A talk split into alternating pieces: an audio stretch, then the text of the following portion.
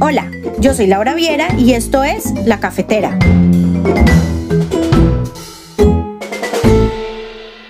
Bienvenidos. Hoy en La Cafetera vamos a seguir hablando sobre el COVID-19, pero nos vamos a centrar un poco en la ciencia. ¿Y por qué en la ciencia? Pues es bastante simple. Si no lo hacemos, no hay forma de que logremos superar la pandemia del COVID-19. Entonces, sírvanse un café, tomen asiento y disfruten.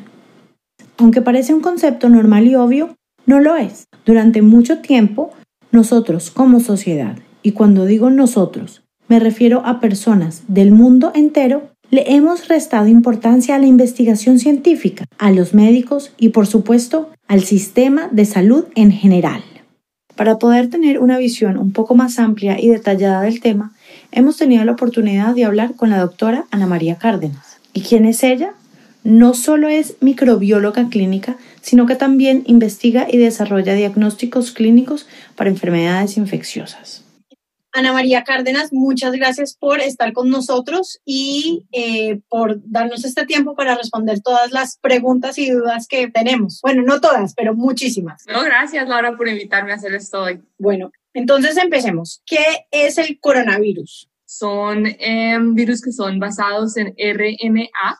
Hay varios tipos de coronavirus, cuatro principales que circulan en la población humana cada año. Y estos virus usualmente causan el resfriado común, ¿sí? Entonces uno le puede dar una tos o síntomas de resfriado común, pero en otros casos, como el del SARS y el MERS, que es el síndrome respiratorio de Oriente Medio, han causado enfermedades más severas. Entonces, en, eh, conocemos siete diferentes coronavirus que causan enfermedades eh, humanas, siendo este nuevo coronavirus eh, el, pues el séptimo que se conoce en, en humanos lo que la gente piensa de que el coronavirus hasta ahora nos está llegando y esta es la primera vez que estamos afectados por un coronavirus. No es cierto. Es esta nueva, como esta nueva cepa como esta nueva... Sí, es, sí, es el tipo de virus. Los otros coronavirus em, se descubrieron en 1960, pero eh, desde 1960, hace como 50 años ya sabemos que circulan coronavirus en, en la población humana. ¿Qué hace tan diferente a este coronavirus en particular? Está genéticamente relacionado con el SARS y por eso el nombre es, es SARS coronavirus 2.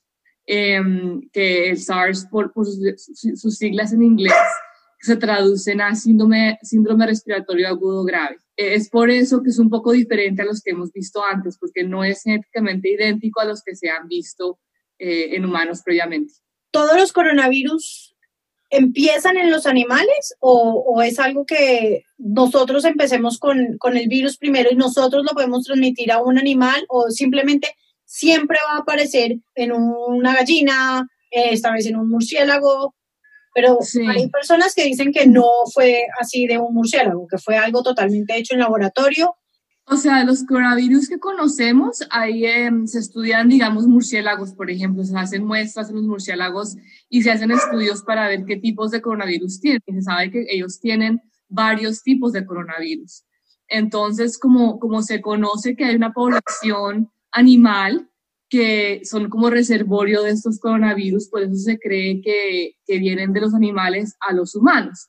Los virus, especialmente los virus de ARN, mutan, sí, entonces al estar haciendo mutaciones, permiten que no solamente infecten humanos, sino también pueden infectar animales. Con este coronavirus, el SARS coronavirus 2, eh, han inclusive encontrado que tigres, leones en eh, zoológicos han tenido este coronavirus también. Entonces, no es solamente algo que, que se mantiene en los humanos, sino que todavía se puede continuar pasando de animal a, a humano. En cuanto al COVID-19, ¿qué síntomas hay? Con los síntomas, los, los tres síntomas que todavía se ven más comunes son tos, fiebre y dificultad para respirar.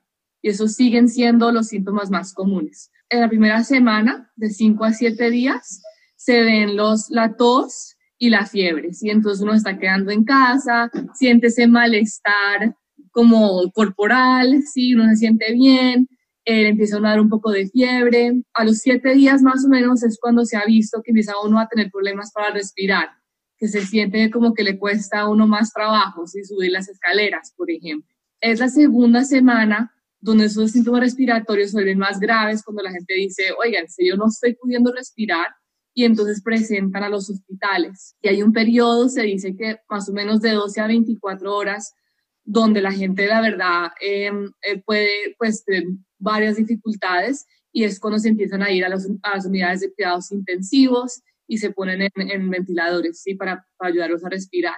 Otros síntomas que se han visto es eh, diarrea, uno, uno pierde como el sentido del olfato, pero esos son síntomas que también se ven en otras enfermedades respiratorias, no son solo específicos para el coronavirus.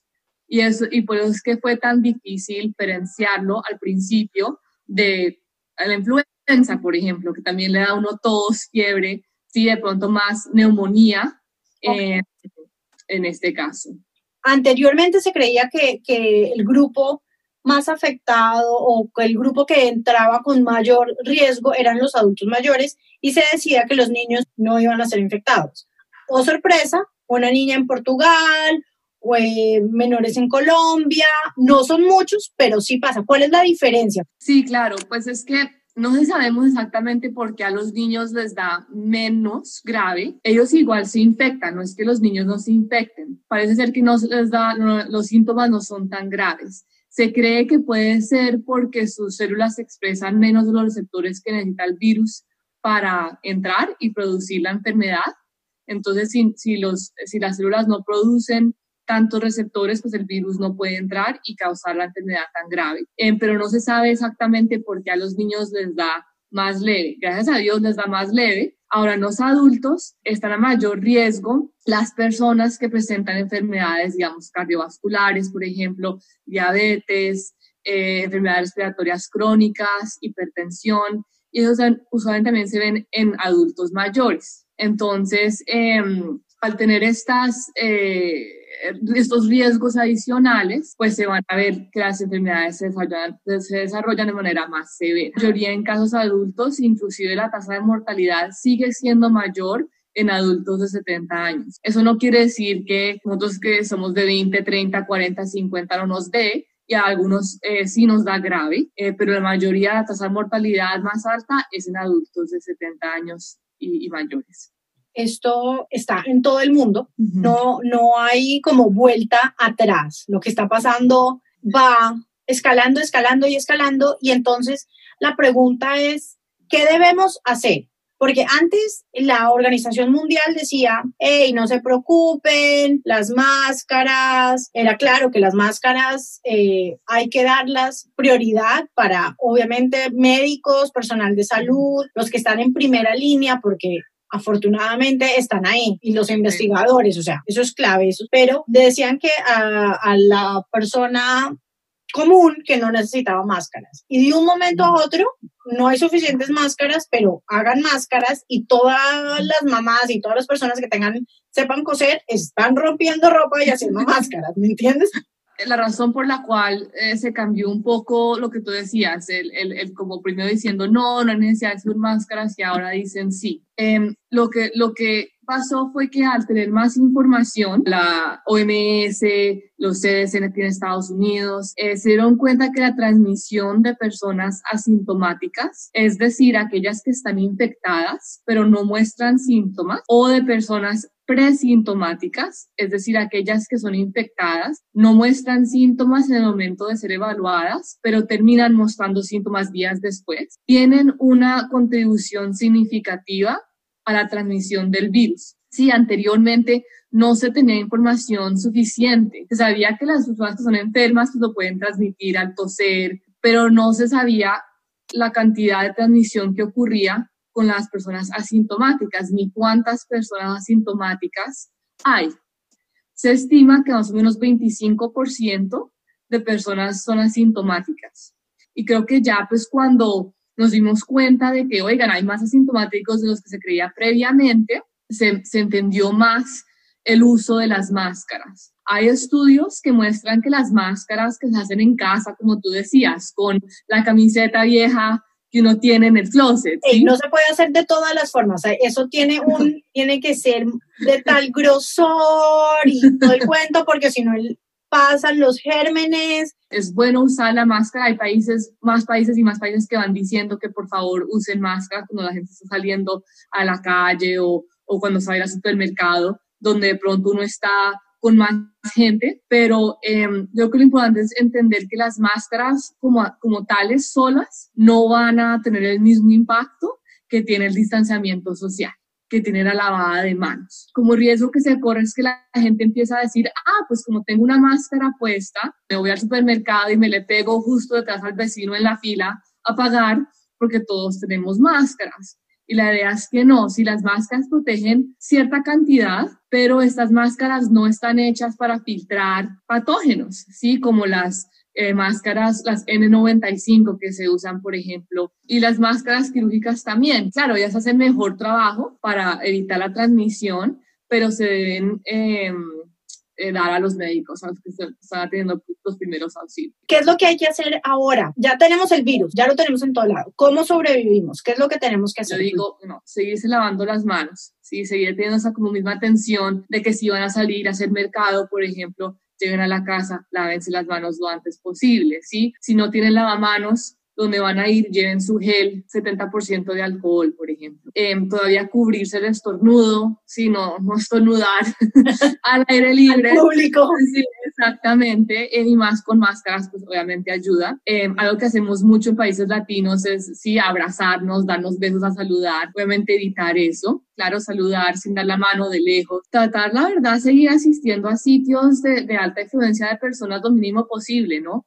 Em, no ir al mercado porque tienen que comprar unas flores, por ejemplo, vayan al mercado cada dos semanas, si se puede, cuando se necesita.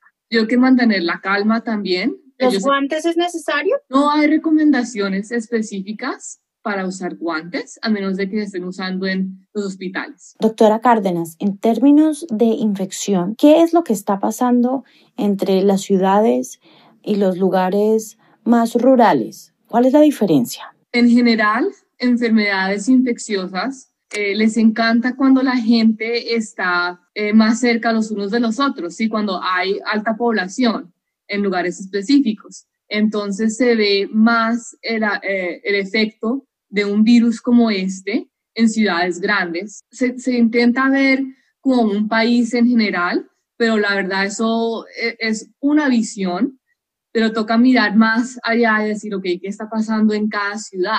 del país, en, zonas rurales, en el norte, en el sur, sí, en la capital, porque van a ser cosas muy diferentes. Aquí en Estados Unidos, por ejemplo, se vio un pico muy grande en Nueva York. Claro, es una ciudad con una población inmensa. Monstruo de ciudad. Es decir, todo el mundo vive en, encima unos de los otros, ¿sí? Entonces es un área muy propensa para que un virus como este, pues claro, afecte a una población mientras que en zonas más rurales la transmisión es menor, porque hay más espacio entre individuos, entonces esa curva que uno ve cuando sí hay casos que van subiendo, se puede demorar un poco más. Conocer un poco más en detalle sobre la pandemia que nos está acorralando y cambiando nuestro estilo de vida resulta más que necesario. Y así hemos llegado al fin de la primera parte de nuestra entrevista con la doctora Ana María Cárdenas. En el siguiente episodio vamos a continuar nuestra entrevista para saber un poco más sobre la verdad del virus. La cafetera se hizo posible gracias al guion e investigación periodística de Laura Viera Abadía y a la musicalización original y producción de Enrique Chamas Stewart. A ustedes, gracias por acompañarnos hoy y saben que si les gustó este podcast, pueden compartirlo con su familia y amigos y en las redes sociales. Además, pueden escribirnos un correo electrónico con sus inquietudes o temas que les gustaría proponer a lacafetera.solques.com. Nos escuchamos en una próxima oportunidad.